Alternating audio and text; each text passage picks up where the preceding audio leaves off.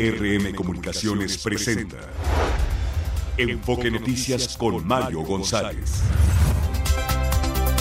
Buenos días, muy buenos días. Bienvenidos a Enfoque Noticias. Es martes 9 de enero del 2024. Saludo al auditorio de toda la República Mexicana que nos sintoniza a través de la señal de NRM Comunicaciones y de todas, todas nuestras plataformas digitales. Es un gusto saludarle en esta mañana de martes. Fabiola Reza, ¿cómo estás? Hola, ¿qué tal Mario, auditorio de Enfoque Noticias? Muy buenos días, feliz martes, 7 con 2, 9 grados la temperatura promedio en la Ciudad de México. Bien, pues tenemos muchísima información que compartirle de la capital mexicana. Se puso interesante la votación sobre la fiscal Ernestina Godoy, que no lo, no lo logró finalmente, no logró el consenso de la Cámara de Diputados local para su ratificación. Así que, eh, pues hoy presentará ya su informe final, informe de labores final, así lo anunció, y pues eh, estarán ya en el estira y afloja para elegir un nuevo fiscal en la capital mexicana. Ojalá se encuentre un buen perfil, un acuerdo, creo que eso conviene a toda la ciudadanía, eso es lo más importante, pero pero estamos en tiempos políticos, electorales, la capital es un, es un terreno muy atractivo, apetitoso para la lucha electoral, para la guerra electoral. Así que se va a ver muy complicado. Vamos a ver qué, qué eh, pues qué rumbo adquiere esto, pero pues es una cartera fundamental para la Procuración de Justicia de eh, los capitalinos, así que ojalá que haya un acuerdo. En fin, vamos a estar muy pendientes de eso y de otras cosas que están sucediendo en nuestro país y en el mundo. Así que si le parece, en esta mañana, que ya no está tan fría, afortunadamente, ¿verdad, Fabiola? Ya la tenemos un poquito más calientita, amanece. Así es, las tardes son ya más, calurosas, Mario, y trae enfoque noticias, espera una máxima de entre 21 hasta 23 grados, pero ya no se sienten los fríos de las últimas semanas de diciembre, que llegamos a tener temperaturas de 2 grados en el poniente de la capital del país. Sí, sí, sí, complicado, así que hay que cuidarse, hay que taparse, abrigarse todavía porque también los contagios de todo tipo de bichos eh, respiratorios están en la orden del día. Así que vámonos con el resumen de la información más importante. Ya le decía, el Congreso de la Ciudad de México rechazó la rectificación de Ernestina Godoy al frente de la Fiscalía General de Justicia. El legislador panista local, Aníbal Cáñez, dijo que ganaron las víctimas que nunca fueron escuchadas. Tampoco fueron escuchadas en esto, ¿eh? Tampoco, tampoco. Vamos a escuchar. Pero Ernestina Godoy ya se va. El día de hoy ganó la ciudad. El día de hoy ganó la ciudadanía. El día de hoy ganaron las instituciones. Y el día de hoy escribiremos una nueva página en la historia institucional de la Ciudad de México. Porque esperamos una fiscalía autónoma que vea por las ciudadanas y los ciudadanos y que no sea más un servil pajecito del poder. Pues palabras eh, son que suenan, sonoras, pero son palabras, vamos a escuchar. Ahora, eh, pues Ernestina Godoy anunció que este martes a las 10 horas dará su último informe al frente de la Fiscalía. En redes sociales publicó el día de mañana y con el altar a la patria de fondo, rendiré mi informe al frente de la Fiscalía donde compartiré todos los avances y logros que hemos realizado en estos cuatro años de transición. Y ya por ahí algún senador como Ricardo Monreal dijo, que Ernestina Godoy podría ser candidata para el Senado de la República. Tendrá futuro político, sin duda. La dirigencia nacional del PRI iniciará el proceso de expulsión contra Wesley Jiménez y Mónica Fernández, las dos diputadas locales que votaron a favor de ratificar a Godoy, traicionando a lo que queda de su partido. Fueron localizados con vida cuatro de los doce trabajadores y funcionarios del municipio de Tasco, que fueron privados de la libertad los días 25 y 26 de diciembre del 2023 por un grupo criminal, informó la Fiscalía de Guerrero. La Fiscalía de Guanajuato confirmó que uno de los detenidos por los hechos violentos del fin de semana en Celaya es Luis Antonio N., hijo de José Antonio Yepes El Marro, líder del cártel de Santa Rosa de Lima. Se reorganizó la caravana Éxodo de la Pobreza y al menos un millar de migrantes reinició la caminata rumbo a Estados Unidos tras acusar a las autoridades de migración mexicanas de incumplir sus promesas de otorgarles permisos para transitar por el país. La Suprema Corte rechazó la petición de la ministra Lenia Batres para que se le redujera el sueldo y ganar menos que el presidente de la República. Ante ello, anunció que devolverá el excedente de su salario a la tesorería de la Federación. El INE confirmó que no habrá candidatos independientes a la presidencia. De plano, otra vez, no. Ninguno de los aspirantes para obtener la postulación sin partido cumplió con las firmas de apoyo necesarias. En las precampañas, por supuesto. Xochitl Galvez reconoció la valentía de legisladores de oposición en la Ciudad de México para no ratificar a Ernestina Godoy. Por su parte, en el último episodio de su podcast Shane Boom, Claudia Sheinbaum propuso llevar el modelo de la Universidad Rosario Castellanos a todo el país inició la reunión anual de embajadores y cónsules de México. En ese marco, la secretaria de Relaciones Exteriores, Alicia Bárcena, llamó a profundizar la estrategia de política exterior del último año del gobierno del presidente López Obrador. El director general de la Agencia Espacial Mexicana, Salvador Landeros, informó que se solucionó el problema de la desorientación al sol que había presentado la nave que despegó este lunes hacia la Luna con el proyecto Colmena de la UNAM. Pero ahora parece que hay otro problemita porque eh, se está quedando sin combustible, Fabiola compañía Astrobotic, ya le informábamos, Mario Editor de Enfoque Noticias, es una actualización, informó que a pesar de haber logrado esto de reorientar los paneles de la nave Peregrine hacia el Sol, el módulo solo tiene 40 horas de combustible, y esto no le va a permitir llegar a la superficie de la Luna el próximo 23 de febrero, Mario. Qué pena, porque es un gran proyecto el que está llevando la UNAM a través de, este, de esta empresa. La misión lleva cinco instrumentos científicos, entre ellos, ya lo comentas, el proyecto Colmena de la UNAM. Bueno, el presidente de Ecuador, Daniel Novoa, decretó un toque de queda y estado de excepción para todo el país tras la fuga de Adolfo Macías El Fito, líder de la banda de los Choneros, que se disputa las rutas para el tráfico de drogas con grupos relacionados a cárteles de México y de Colombia. En el marco de su quinta visita a Israel, desde que comenzó la guerra en Gaza, el secretario de Estado de Estados Unidos, Anthony Blinken, se reunió con el presidente israelí Isaac Herzog, con quien abordó diversas rutas para buscar una disminución de los enfrentamientos en la franja que han dejado al menos 23 mil muertos. Parte de la información más importante. Y vamos con un avance de las finanzas. Martín Carmona, ¿cómo estás?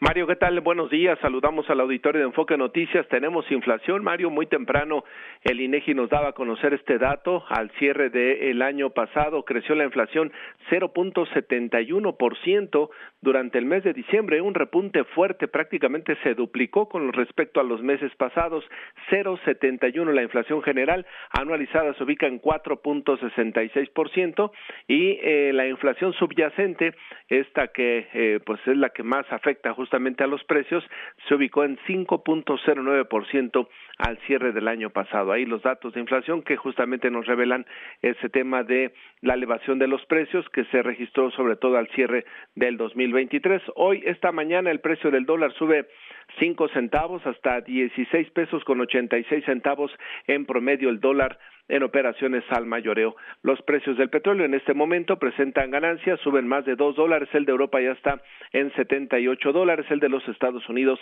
72 dólares y la mezcla mexicana de exportación sobre los 67 dólares el barril. Mario, la información. Muchas gracias, Martín. Más adelante desarrollamos. Claro que sí, buenos días. Y un avance de los deportes, Javier Trejo Garay, ¿cómo estás? ¿Qué tal, mi querido Mario, amigos de Enfoque Noticias? Un gusto saludarles. Por supuesto que hay que hablar de manera obligada del deceso del Kaiser de Franz Beckenbauer, uno de los jugadores más elegantes y, me parece mejor recordados de aquella década de los 70. Fue campeón del mundo también como entrenador. Hablar, desde luego, por supuesto, de lo que ocurrió el día de ayer en la final del fútbol americano colegial de la NCAA, con Michigan convirtiéndose en campeón, pero destacar también la llegada de Rogelio Funes Mori. Tendremos la opinión de Funes Mori a su salida de Rayados de Monterrey. Ahora es jugador del equipo de Pumas. Y por supuesto, hablar también del fútbol mexicano de cara al torneo que arranca ya este fin de semana, el caso Alexis Vega, que sigue todavía sin definirse, un jugador muy caro y que parece que ningún equipo lo quiere en este momento. Esto y más lo comentamos aquí en Enfoque Noticias, Mario. Muy bien, oye, sí, te iba a comentar lo de Beckenbauer. Creo que pocos nombres en el mundo del fútbol como este, ¿no? Es, Sin duda. Eh, un referente en todos los sentidos, desde que fue jugador, que, que se ganó el apelativo del Kaiser por la forma en que jugaba, eh, extraordinario. Y después como entrenador también ganó la Copa del Mundo, Javier, eh, como jugador, como entrenador. Y luego como directivo hizo importantísimas cosas, ¿no? Este, para su equipo también, el Bayern Múnich, en fin. Sí, sí, sí, claro. Qué personaje, qué, qué nombre tan importante. Hace un año nos despedíamos de Pelé, ¿te acuerdas? Correcto, sí, claro, por supuesto. Y ahora... De ese tamaño, ¿no? De ese tamaño, sí, yo creo que tendría que estar quizá, a ver, eh, dentro de los tres primeros o cinco primeros del mundo, el históricos, quizá no esté Franz Beckenbauer, pero sí dentro de los diez primeros del mundo, sí, está en un top ten, sin duda, Franz Beckenbauer, salvo tu mejor opinión y la opinión de nuestros amigos de Enfoque No, sin duda, sin duda, sin duda. Era un estilo de juego muy distinto, a, digo, sí, claro. que pudiera haber ofrecido Pelé, ¿no? pero, pero este eh, el nombre de Beckenbauer sonó durísimo Absolutamente en toda la, pues digamos, de la segunda mitad del siglo pasado hasta, hasta nuestros días, ¿no? Imagínate lo que es eso, ¿no? Es una locura. Oye, y las manifestaciones de, de pesar de no solamente el mundo futbolístico, sino el político también. Sí, claro. Sí, porque como bien lo comentas, era un hombre de pues de nuestra época, me lo parece. No solamente como jugador trascendió más allá de su función como jugador, como entrenador, a ser un directivo importante, a ser un hombre muy influyente también a nivel eh, digamos directivo, yo diría hasta político también, como bien lo comentas, así que sí, por supuesto es una es una es una baja yo diría importante, es una es un, un luto en varias esferas justo por lo que representó Franz Beckenbauer en muchas en muchas esferas. Muy bien, pues gracias Javier, más adelante desarrollamos obviamente. Y vámonos con las primeras planas, Fabiola Reza. Todos atacan el tema de la fiscalía. El Universal, oposición rechaza la ratificación de Godoy como fiscal. Milenio, ni con votos del PRI pudo Morena ratificar a Godoy. Reforma frenan a Godoy, impide oposición de la Ciudad de México extender su gestión hasta 2027. La razón, oposición frena que Ernestina Godoy continúe en la Fiscalía. La jornada, rechaza el Congreso de la Ciudad de México ratificar a la fiscal Godoy. En otros temas, Excelsior, la confianza del consumidor tuvo año récord. El economista, inviable para las finanzas públicas volver al esquema anterior de pensiones. Y el financiero, Hacienda, ganó a Pulso México el reconocimiento internacional son las portadas de este martes, Mario. Muy bien, bueno, pues antes de irme a la pausa, le comentamos que pues no lo logró. Ernestina, Ernestina Godoy no logró su ratificación en el Congreso de la Ciudad de México, poco faltó. Tres votos faltaron, pero no fue posible por el bloque opositor, a pesar de que en el último momento algunos votos de la oposición, dos mujeres periodistas le dieron el sí, eh, y estas mujeres periodistas tendrán que vivir la expulsión de su partido, que me parece que a estas alturas del partido, este, con todo respeto, pues es un premio para ellas, ¿no? Porque les quedará el camino de irse a Morena, este, con lo que queda ya del PRI y con lo que queda del PRI en la Ciudad de México, que es muy poco, la verdad. A pesar de que, pues, esos votos se fueron con Morena y los aliados no lo lograron y no lo logró también por extensión Claudia Sheinbaum y no lo logró tampoco Martí Batres. Una derrota, sí, porque, bueno, en principio podemos decir que por la batalla político-electoral que está en ciernes, la que estamos viviendo ahora, es un saldo de esta batalla por la actuación de Godoy al frente de la Fiscalía, que sí hizo cosas importantes dentro de la institución, hay que reconocerlo, en procuración de justicia, en un acercamiento a la ciudadanía del Ministerio Público, pero da la impresión, al menos da la impresión, de que siempre la Fiscalía actuó bajo la consigna de abrir expedientes a la oposición. Casos de corrupción muy importantes, como el cártel inmobiliario, entre otros, pero siempre en demarcaciones gobernadas por la oposición, como si en las alcaldías morenistas la corrupción no existiera simplemente. Vaya, esa impresión dio. A esa impresión se encargó, bueno, esa impresión se encargó la oposición de difundir, y con éxito. Y con esa línea se votó en su contra. Bueno, pero creo que para el análisis tenemos que irnos un poquito más atrás, a la elección del 2021. Esa fue la clave. Lo sucedido a Godoy es extensión, es consecuencia de las elecciones intermedias del 2021, cuando Morena y sus aliados perdieron en la Ciudad de México. Sí, perdieron seis de once alcaldías en disputa, como nunca había sucedido a la izquierda mexicana, y le sucede por primera vez en esa elección, o lo que se hace llamar izquierda hoy, y perdió la mayoría también calificada en el Congreso eh, Capitalino. Además de seis alcaldías, perdió diputaciones, obviamente, y tuvo mayoría, pero no calificada que requería ahora. Ahora vendrá, obviamente, una estira y afloja para elegir al nuevo fiscal. ¿Habrá futuro político para Ernestina Godoy? Sin duda lo habrá. Ya por ahí ya le decía yo que alguien eh, pues alzó la idea, o, lanzó la idea, mejor dicho, de que sea candidata al Senado, como lo hizo Ricardo Monreal. Pero creo que lo importante, más allá de eso, es que nuestra ciudad requiere una fiscalía funcional, operativa, resolutiva, una fiscalía confiable. Creo que sí se logró, sentar una base importante. Creo que Ernestina Godoy hizo un trabajo importante en ese sentido, que quedó ahí eh, disminuido ante el debate por eh, los casos más emblemáticos, como el, insisto, creo que es el del cártel inmobiliario. Quedarán pendientes como fue la línea 12 y cómo se resolvió ya todo finalmente en ese caso. Este parece, insisto, eh, o la oposición se encargó de tratar de de calificar a la, a, la, a la Fiscalía como parcial. Pero si quitamos eso, creo que se hizo un trabajo importante de acercamiento del Ministerio Público a la ciudadanía, un trabajo importante de derechos humanos, eh, un Ministerio Público también más especializado en la atención a delitos contra las mujeres, feminicidios. Creo que se hizo asuntos importantes y creo que habría que seguir en esa dirección, tratando de quitarse esa eh, imagen de actuar políticamente. Bueno, dicho esto, llevemos esto a nivel nacional. Y creo que ya es momento, a estas alturas del partido también, lo haremos en los próximos días eh, y en los próximos meses, de calificar el trabajo no solamente de la Fiscalía Capitalina, sino de la Fiscalía General de la República. Y creo que le quedó muy grande el puesto al actual fiscal Hertz Manero. Sí, sigue siendo fiscal, ¿eh? Sigue siendo el fiscal general de la República, no se le olvide, no aparece nunca, no es su perfil, no podría decir, pues no es su perfil, su perfil está detrás del escritorio haciendo importantes consignaciones. No, pero la verdad de las cosas es que no está ni detrás del escritorio. Y es muy lamentable que un país como el nuestro, con miles de muertos, 2023, con cientos de muertos que ya van 2024, contaba yo, estaba viendo las cifras oficiales, ya superamos los 200 muertos en este 2024. Simplemente en el 7 de enero se registran, según el Secretario Ejecutivo, 86 muertos. 16 de los cuales son de, de eh, Guanajuato, por cierto. Pero 86 muertos en un solo día, 7 de enero. Son, bueno, son de los altos eh, registros que, que hay diariamente en nuestro país. Es el más alto hasta ahora. Pero vaya, y la Fiscalía, son delitos, bueno, obviamente del fuero común pero no se ve una fiscalía actuante, no se ve una fiscalía propositiva, no se ve una fiscalía ni siquiera con ganas. Ese es el tema más preocupante, no se ve una fiscalía tampoco cercana a la ciudadanía, ni de cerca. Así que creo que pues es tiempo de hacer calificaciones de lo que ha sido esta administración y sus dependencias. Son las 7 de la mañana con 18 minutos. Con esto nos vamos a la pausa y nos vamos a escuchar algo de Backstreet Boys. Tal vez usted los recuerda. Allá hace muchos años, una banda de jóvenes que sonaba muy fuerte. Está festejando 46 años de vida el cantante AJ McLean. Volvemos. Está usted escuchando Enfoque Noticias por Radio 1000 en el 1000 de AM y Stereo 100 100.1 de FM. Regresamos con Mario González. 7 de la mañana, 24 minutos. La oposición se impuso en el Congreso de la Ciudad de México e impidió la ratificación de Ernestina Godoy como fiscal. ¿Les faltó poco, Juan Enrique Velázquez? ¿Cómo estás?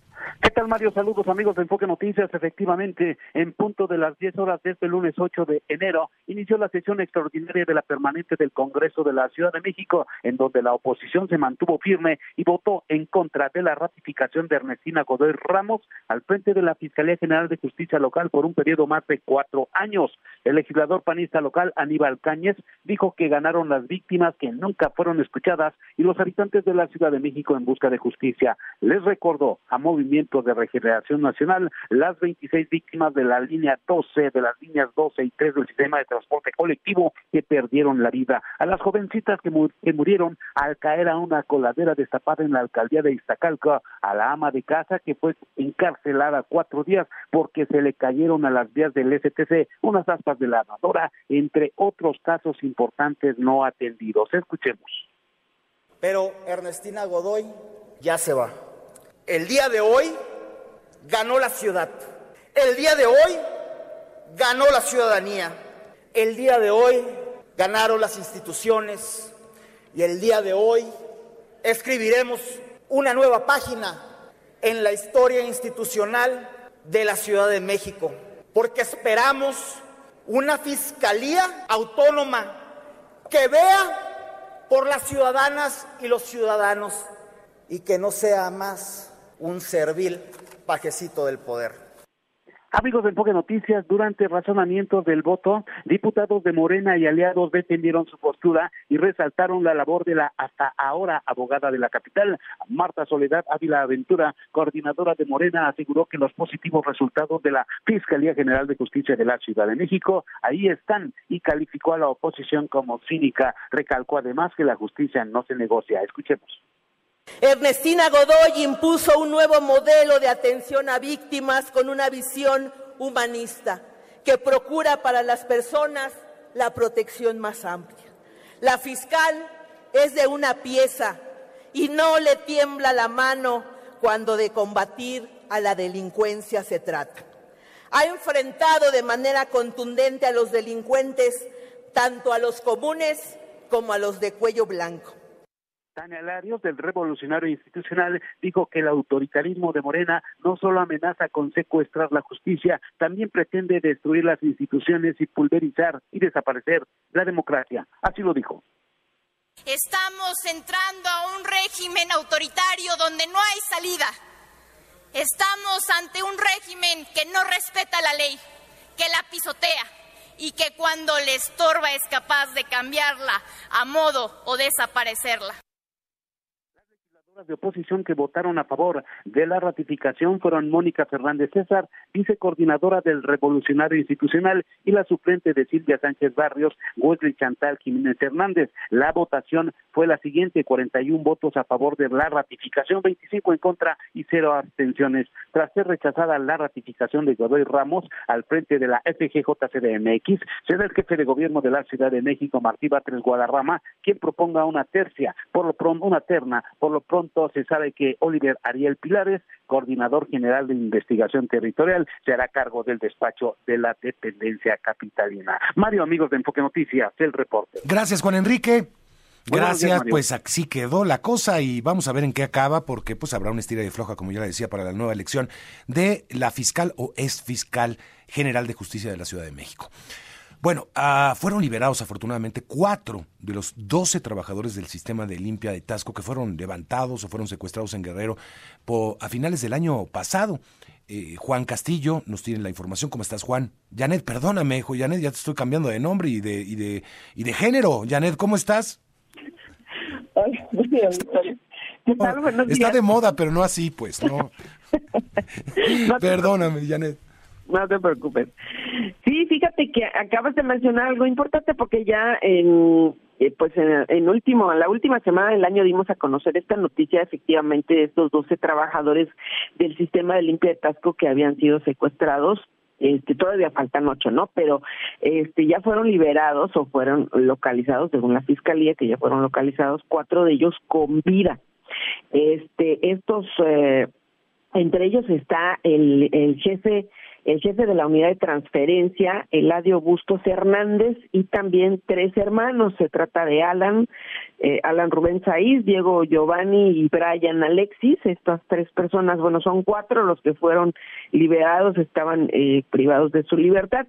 El, la fiscalía no dio a conocer eh, qué fue lo que pasó exactamente, nos los localizaron o si fueron liberados o quiénes o si estaban o no secuestrados, pero solo dio a conocer que fueron que ya fueron, este, que están bien, que están vivos y que, eh, bueno, después de esta búsqueda que, realizaron en diferentes poblados, no solamente de Tasco, también en el municipio de Tetipac, pues eh, los encontraron con vida. Faltan aún ocho personas.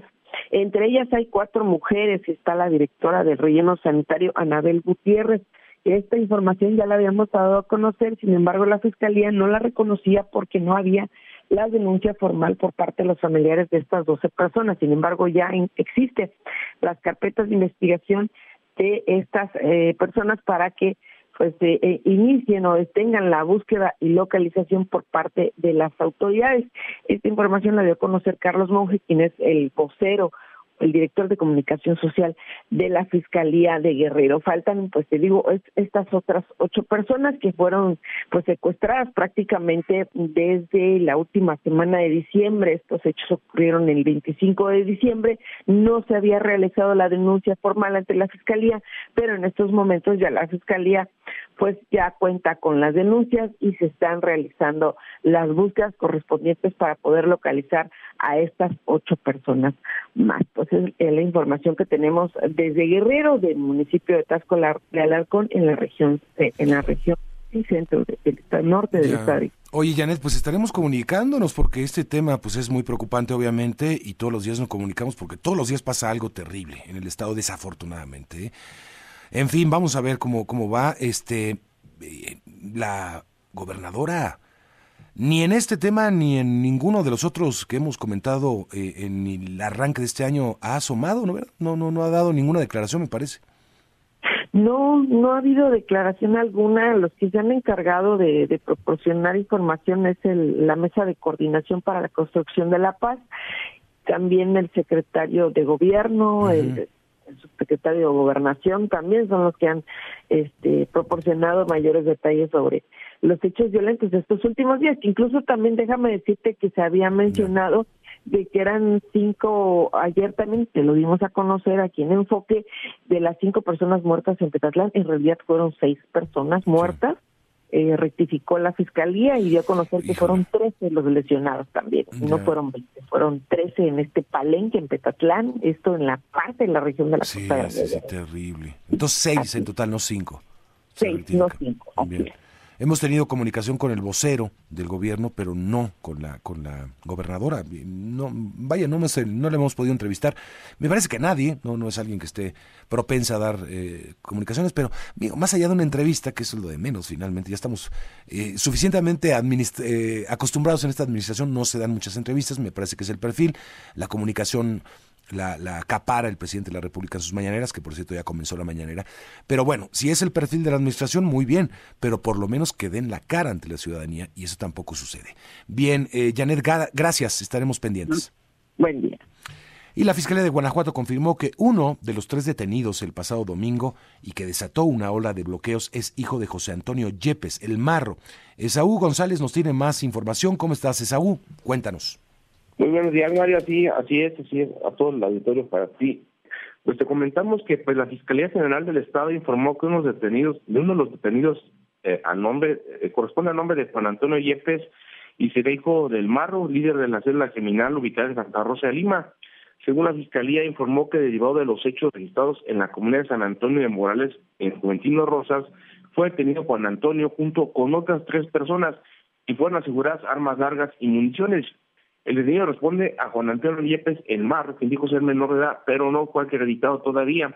Ah, en ese momento se aseguró un arma larga calibre .223, un arma larga tipo carabina calibre 7.62, cartuchos, cargadores, al igual que los detenidos Giovanni de 18 años de edad, Cristian de 18 años de edad, David o Luis Antonio de 22 años de edad, un arma de fuego, munición aseguradas, un arma eh, calibre 9 milímetros, un cargador, pues, pues sin especificar el tipo de calibre, pues a final de cuentas también 150 cartuchos calibre .223, 124 dosis de, de, cristal, 150 dosis de marihuana, también iban en una camioneta, pues, eh, marca 2, línea Durango, modelo 2021, sin reporte de robo.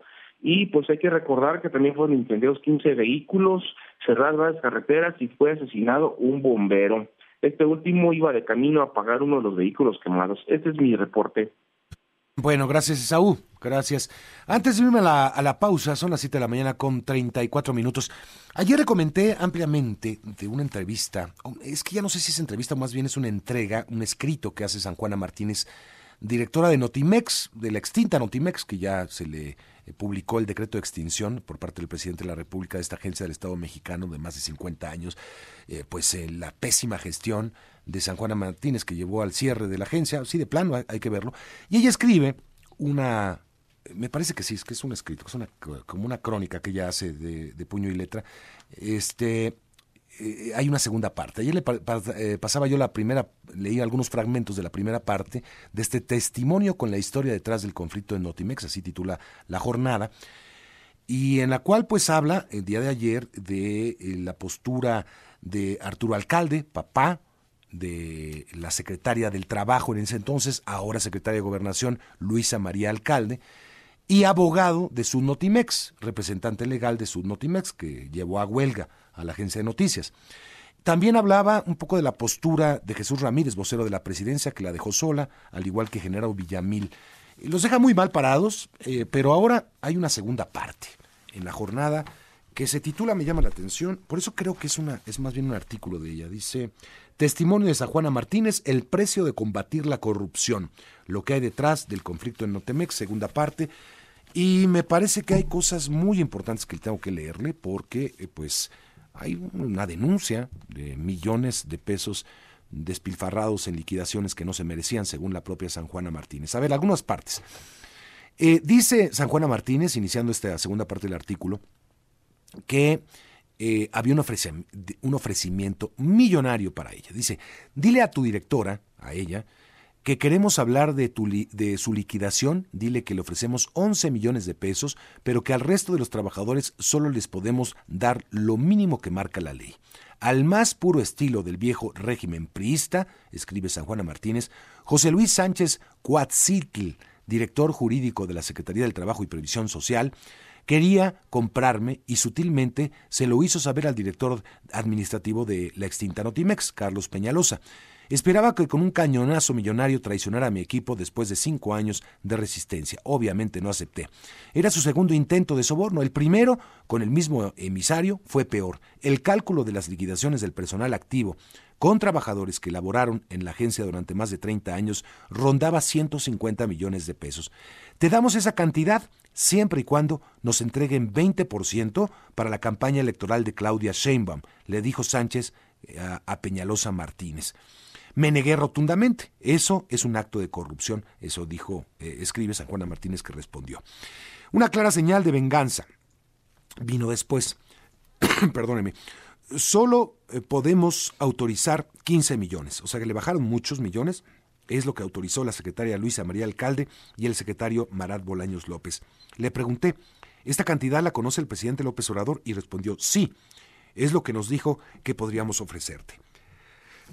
Después de negociaciones, la cosa fue derivando en otros diálogos con personajes, eh, pues obviamente de la vida pública. Eh, dice, gracias San Juana, por la información nos vamos a permitir abusos. Eso le dijo el presidente a San Juana Martínez. Según San Juana Martínez, en un encuentro que tuvo, le agradeció por su colaboración al frente de la agencia y ella presentó una serie de denuncias y fue la respuesta del presidente, no vamos a permitir abusos. Lamentablemente no fue así, escribe San Juana Martínez. La secretaria Luisa María Alcalde decidió acceder a todas las pretensiones sindicales. De esa manera, favorecía no solamente el final de la huelga impuesta e ilegal avalada por alcalde, sino que con una bolsa de 256 millones de pesos beneficiaban a los abogados del líder vitalicio del sindicato de telefonistas, Francisco Hernández Juárez, quien apoyó, sostuvo y alentó la huelga de Notimex, y por supuesto al asesor legal, operador y padre de la secretaria de Gobernación Arturo Alcalde. De 250 millones de pesos que finalmente entregaron al líder de, eh, la, a la nueva lideresa de su Notimex, Adriano Urrea, es costumbre pagar 30%, es decir, 76 millones de pesos a los abogados laboristas, o sea, a Arturo Alcalde. Es lo que dice San Juana Martínez. El presidente López Obrador instruyó al alcalde Bolaños y a Jesús Ramírez a trabajar en la solución del conflicto. Lejos de hacerlo, lo enrarecieron más. Cada vez que iba y me entrevistaba con la anterior secretaria del Trabajo, ahora secretaria de Gobernación, sentía que la información que les daba iba a ser compartida con otros, empezando con su padre, Arturo Alcalde. De hecho, todas las resoluciones de las autoridades del trabajo fueron en contra de Notimex y siempre, sin excepción, a favor del sindicato. En el caso del vocero de la presidencia, Jesús Ramírez, a quien el jefe del Ejecutivo Federal le encomendó desde un principio apoyarme para resolver el conflicto sindical, nunca me ayudó. Al llegar a la agencia, no hubo una entrega-recepción. Bueno, Ramírez, se refiere al vocero de la presidencia, se desentendió del asunto a pesar de la instrucción presidencial y ni siquiera contestaba las llamadas. Es más, tengo más de tres años de no hablar con él. Ramírez, Jesús Ramírez, y Genaro Villamil, presidente del Sistema Público de Radiodifusión del Estado mexicano, no permitieron que los medios públicos de comunicación informaran del desarrollo y litigio del caso Notimex. Peor aún, esos medios entrevistaban a líderes del sindicato acusados de corrupción ante la Fiscalía General de la República y la Secretaría de la Función Pública. Aquí yo quiero hacer un agregado personal porque No fue una, ni dos, ni tres veces que buscamos a San Juana Martínez para entrevistas. Fueron muchísimas más. Y siempre nos fue negada. Por el contrario, lo que sí recibíamos eran amenazas de demanda a este medio de comunicación y a mí personalmente por si seguíamos entrevistando a, la, a los del sindicato. Nos amenazaban con presuntas demandas, este, y, pero no aceptaban ellos ninguna entrevista. Siempre que entrevistamos a algún miembro del sindicato de Sudnotimex, extendíamos una invitación de entrevista para San Juana Martínez y su equipo, cosa que era rechazada todo el tiempo. Así que esta parte que dice San Juana Martínez de los medios públicos, yo no sé si sean ciertos, pero en medios privados jamás aceptó una entrevista, por lo pronto, de este medio de comunicación, ni de mi persona. Bueno, vamos, eh, le dice que le reclamó a Genaro Villamil, me dijo, eh, es que yo vine a conciliar y tú preferiste el conflicto, le dijo Genaro Villamil a San Juana Martínez. Y sorprendida por sus palabras, escribe Martínez, le contesté, vinimos a transformar y eso a veces provoca conflicto, no vinimos a conciliar. Esa no es la encomienda del presidente ni el compromiso con los mexicanos. Bueno, pues parece que la encomienda era distinta. San Juana Martínez, me parece, mi punto de vista, no entendió un poco de qué se trataba y lo que sí provocó fue un conflicto que llevó al cierre de Notimex por medio de decreto. Eso sí es una realidad. Y lo demás, pues me parece importantes documentos, denuncias que está presentando San Juana Martínez en el periódico La Jornada y que pues vamos a tratar también de buscar una reacción. Sabemos, bueno, vamos a extenderle también una conversación, una entrevista, una invitación a San Juana Martínez, dudo que la acepte, pero por lo pronto a la gente que menciona, me parece que es importante que reaccionen al respecto eh, de esta gente, tanto de Genaro Villamil como del propio Jesús Ramírez y de otros involucrados en estos asuntos, porque pues hablan de un desfalco millonario. Vámonos a la pausa, 7 de la mañana, 42 minutos, tiempo del centro, regresamos con más. Enfoque Noticias con Mario González por Radio 1000 en el 1000 de AM y Stereo 100 100.1 de FM. Continuamos. Renuncia a ser solo un espectador y conviértete en otro jugador en caliente.mx. Cientos de deportes durante todo el año y los mejores eventos en vivo. Descarga la app, regístrate y recibe de regalo mil pesos. Caliente.mx. Más acción, más diversión. Promoción para nuevos usuarios. Segov de GGSP 40497. Solo mayores de edad. Términos y condiciones en caliente.mx. Today Music News. Noticias, lanzamientos, conciertos, curiosidades. Today Music News. En Estéreo 100 con Lili Musi. La banda de post-punk XTC ha hablado sobre la posibilidad de una reunión en el futuro, pero cada miembro tiene perspectivas diferentes. Colin Moulding sugiere la posibilidad de grabar de forma remota, mientras Terry Chambers no cree que una reunión sea posible. Today Music News. Katy Perry está preparada para lanzar su séptimo álbum de estudio, el cual ha trabajado en los últimos dos años. Será su primer lanzamiento en cuatro años y se espera que sea su álbum más personal hasta ahora. Además, planea realizar una gira mundial en apoyo del disco, marcando su primera gira desde 2017-2018. Sir Paul McCartney reveló que su canción clásica de los Beatles, Let It Be, se inspiró en una frase de Hamlet de Shakespeare. Mientras sugería previamente que su madre le mencionó la frase en un sueño, ahora admite que también recitaba las obras de Shakespeare en la escuela. Para Today Music News de Stereo 100, soy Lili Musi. ¿Te perdiste una emisión de Enfoque Noticias? Desde tu celular entra a Spotify. Allí encontrarás la retransmisión de tu preferencia. Amanece en Enfoque Noticias. Mario González Adriana Pérez Cañedo y Alicia Salgado te acompañan en tu día a día, a la hora que puedas escucharles. Solo dale play y revive la emisión. Enfoque Noticias, claridad en información.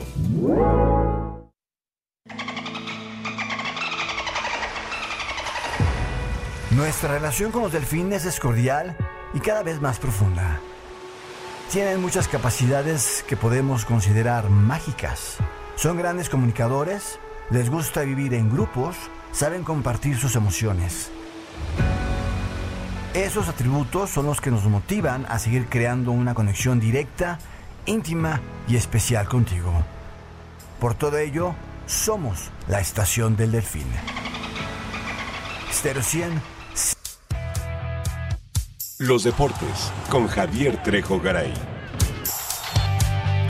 Don Javier Trejo Garay, ¿cómo estás? ¿Qué tal, mi querido Mario? Amigos de Foca Noticias, ¿cómo estás? Gusto de saludarte a ti a, todo, el auditorio. Qué bueno, me da mucho gusto, mi querido Mario. Oye, pues eh, ya comentamos un poco más temprano el caso, desde luego, de, de, de Franz Beckenbauer, que el día de ayer, lamentablemente, falleció. Un hombre que vivió durante pues una buena etapa. Fue un hombre, jugador muy importante. Como jugador lo fue, sin duda como entrenador también lo fue. Decías y recordabas muy bien, Mario, es de los pocos, solamente tres en el mundo que han logrado ser campeones mundiales como jugador y como director técnico. Se dice fácil, pero no cualquiera. Solamente él, Mario Lobo Zagalo con Brasil y también Didier Deschamps con Francia. Son los tres únicos que han tenido ese privilegio de ser eh, campeones mundiales en esas dos facetas tan, tan, tan relevantes. Así que no era cualquier, cualquiera, era un gran jugador, gran personaje sin duda. Que Oye, y sí, su nombre, yo creo que al lado de pues los grandotototes, ¿no? Como Cruyff, tal vez. Sí, este... Pelé, sí, desde luego, digo. No, no, no se trata de comparar si fue mejor que Pelé. aparte de otra posición, no, no, nada que ver. Digamos que sí se sentaba a la misma mesa, ¿no? En una mesa con grandes figuras de todos los tiempos, ahí en esa mesa tendría que estar Franz Beckenbauer. Y justo también después de la muerte de Mario Lobo Zagalo, ya que lo decías. Sí, también, también, sí, sí, sí. Acaba de morir, pues, no, sí, hace, hace muy poco, años, hace unos días. Hace uno, sí, sí, sí, hace, hace realmente muy poco tiempo. Y ahora, bueno, pues Franz Beckenbauer. Pues descanse en paz. Un hombre que también eh, tristemente salió un poco, digamos que, que raspado, ¿no? Después de el caso FIFA, lo que se destapó hace, hace casi 10 años, Mario, cuando se destapó este FIFA Gate, eh, salió el nombre de Franz Beckenbauer como parte también de, de alguien que habría eh, ayudado a, digamos, gestionar de manera no muy clara ni muy ética eh, las votos, los votos para que Alemania fuera la sede de aquel mundial del 2006 salió raspado ahí un poco Franz Beckenbauer, pero en general, fuera de eso, me parece un hombre muy, muy importante. Hablando del fútbol mexicano, Mario, dos casos importantes. Uno, lo de Alexis Vega, sigue sin ser todavía claro su futuro, sigue con el equipo de Chivas, pero ya no lo quieren en Chivas. Eh, tenía aparentemente un preacuerdo con Cruz Azul, el salario aparentemente es muy, bueno, no aparentemente. ¿Tú estarías de acuerdo, Mario, que un sueldo de 100 mil pesos mensuales es un muy buen sueldo, ¿no? 100 mil pesos mensuales es un buen sueldo. Bueno, eh, Alexis Vega los gana diario, 100 mil pesos diarios, porque gana poco más de 3 millones de pesos al mes. Entonces no es fácil también absorber ese, ese gasto, para cualquier equipo. Y ahí está, lo tiene Chivas y seguirá con Chivas hasta que algún valiente diga yo le entro, me llevo este, a este jugador pagándoles ese salario o hasta que Alexis Vega decida bajarse el salario para poder jugar con otro equipo. Pero ya hay especulación de si es un pacto de caballeros disfrazado para no contratarlo. Me parece que el principal afectado o uno de los afectados no solamente es Alexis, sino también el equipo de Chivas, que tiene que seguir pagando esa, esa cantidad de dinero. ¿no? Entonces, sí, eh, no, no, no tengo muy claro si es un pacto disfrazado de caballeros para no contratar a Alexis Vega, que evidentemente te llevas a este jugador y no sabes qué tipo de jugador te vas a llevar. Es, un es que tiene excelentes cualidades, sí, es un muy buen jugador, ¿no? Sí, claro. El problema es el compromiso que tiene con el, deporte en sí mismo. Entonces, ese es el, tema. Qué, qué, triste, ¿no? Ese es el tema. Imagínate, tienes todas las cualidades para, para, para romperla en grande, para hacer una buena vida, y, pues este pues no no puedes por por no sé esa actitud esa en fin no de lo, lo hablábamos también con el pobre bueno pobre no no nada de pobre pero el, pitcher Urias este Julio Urias eh, teniendo todo claro. y, con esas actitudes eh, fuera de la cancha pues este te llevan a fracasar. Sí, muy talentoso, sí. muy talentoso, pero también no, no, parece que no les cae el, ¿cómo dicen? El, no les cae el 20, ¿no? Pues ya no les cayó, yo creo. Sí, sí, no, lamentablemente. No, son unos niños, unos adolescentes que pueden cambiar conductas, ¿no? no claro. ya están unos hombres formados y y que no pueden cambiar, es, es increíble. Sí, sí, sí, totalmente. A ver, pues a ver qué pasa con el caso Alexis Vega, a ver si algún valiente, mientras está todavía abierto el, el mercado eh, de invierno en México, se anima a llevarse a Alexis Vega, o si Alexis Vega decide también reducir su salario, ¿no? Para poder seguir jugando en otro lado. Es un tema el que hay que, hay que, seguir muy de cerca. Y también lo de eh, Rogelio Funes Mori, Mario, que deja al conjunto de Rayados de Monterrey, el goleador histórico de los Rayados del Monterrey, ocho años estuvo con el equipo y super superó eh, a goleadores históricos también de rayados como Sausa Bahía, también como el Chupete Suazo, ¿no? también lo superó en goles Rogelio Funes Mori. Y después de ocho años ya entró en planes del conjunto de los rayados del Monterrey, eh, cambian, empiezan a cambiar el plantel, entiendo, es un nuevo, una nueva oportunidad. Aquí el tema tiene que ver más bien, me parece, con lo de Fernando el Pollo Ortiz, ¿no? El, perdón, el Fernando, sí, el, em, técnico del conjunto de los rayados del Monterrey que pues no, no ha logrado todavía ser campeón con el equipo Rayados, ¿no? Tiene un gran plantel y ha quedado de ver. ¿Qué fue lo que dijo Funes Mori a propósito de su salida de los Rayados del Monterrey? Lo escuchamos si te parece. obviamente esta decisión la tomé por, por la directiva, creo que ellos ya me, me dieron a entender de que mi futuro no iba a ser aquí, así que creo que tomé la mejor decisión. Eh, así que me voy feliz, me voy contento por, por todo lo que hice, por todo lo que logré y en una gran institución que me dio todo, que le dio toda mi familia, así que estoy muy feliz. No, obviamente no me gustaron las formas, creo que se pueden haber hablado muchas cosas. Eh, yo siempre estuve a disposición del club, eh, pero bueno, como te digo, ellos tienen que tomar decisiones, la respeto, como te digo, yo soy una persona que respeta todo, que entiende todo y se dio así nada más. Decía que su esposa cuando llegó a Monterrey no quería, no quería venirse a México, no quería estar en Monterrey y ahora que tiene que salir de Monterrey, ya, la esposa ya no quiere salir de Monterrey, está muy contenta. Así pasa. Oye, y los Pumas, bien, hicieron una gran campaña los Pumas, los Pumas es un equipo que siempre está ahí, ah, siempre, siempre, siempre, está ahí, ¿no? Digo, en liguillas, peleando con una garra. Sí, claro. Este, que uno eh, pensaría que la plantilla no les da para tanto y les da para tanto. Sí, claro. Este, se va Dineno, entra Funes Mori. Pues, o sea, de repente agarra un segundo aire Funes Mori. Eso voy, ¿no? Con un equipo de garra. Yo creo que es un buen movimiento de Pumas. ¿eh? Sí, buen movimiento de Pumas llevarse a Funes Mori. Además, tienen a Guillermo Martínez que llega de, Puebla, el goleador de Puebla. Tienen ya a César Huerta. Me parece que se está armando bien este equipo de Pumas. Ojalá, ojalá que, que, mantenga este nivel el conjunto universitario. Y ya por último, Mario, amigos de Enfoque Noticias, recordar que ya viene la actividad del fútbol mexicano. Ya que hablamos de Funes Mori, Alexis Vega. Bueno, este fin de semana inicia la actividad del fútbol nacional, la Liga MX, en la rama varonil. Y en caliente.mx ustedes pueden seguir paso a paso, minuto a minuto, juego a juego, la actividad del fútbol mexicano. Bajen la aplicación o en la página eh, de caliente.mx. Yo les invito a que descarguen la aplicación, es mucho más práctico, porque además ahí pueden seguir en línea los resultados de ese partido que más les interese, el partido de Pumas, el partido de Rayos de Monterrey, el partido de la América. Ustedes los pueden seguir en caliente.mx, más acción, más diversión. Y este torneo también, Mario, a ver cómo se organizan, habrá que ver cómo, cómo eh, se va desempeñando o desarrollando los partidos que se van a jugar en el Estadio Azul, con el América, con Cruz Azul, con Atlante, se va a reabrir también la Plaza México, entiendo, así que, pues pobres de los vecinos, un saludo solidario para los vecinos de esta colonia eh, Nochebuena, me parece, ¿no? Se llama la colonia. Sí, sí, la colonia Nochebuena. Ahí donde está el, el, Estadio Azul y la Plaza México. Me encanta el estadio, pues, me encanta ese estadio. Sí, sí, sí. Sí, es, un, es, un, es una muy buena colonia, muy bonita colonia, me lo parece, pero va a estar muy caótica a partir de ya. Pues ahí en, te vas en, en, trolebús, en metrobús. Sí, pues no, no hay dónde estacionarse. No, no hay, no hay dónde estacionarse, además, de hablar. Sí. Bueno, ahora, amigos de Foque Noticias, lo importante, la información. Muy bien, Javier. Más adelante le seguimos.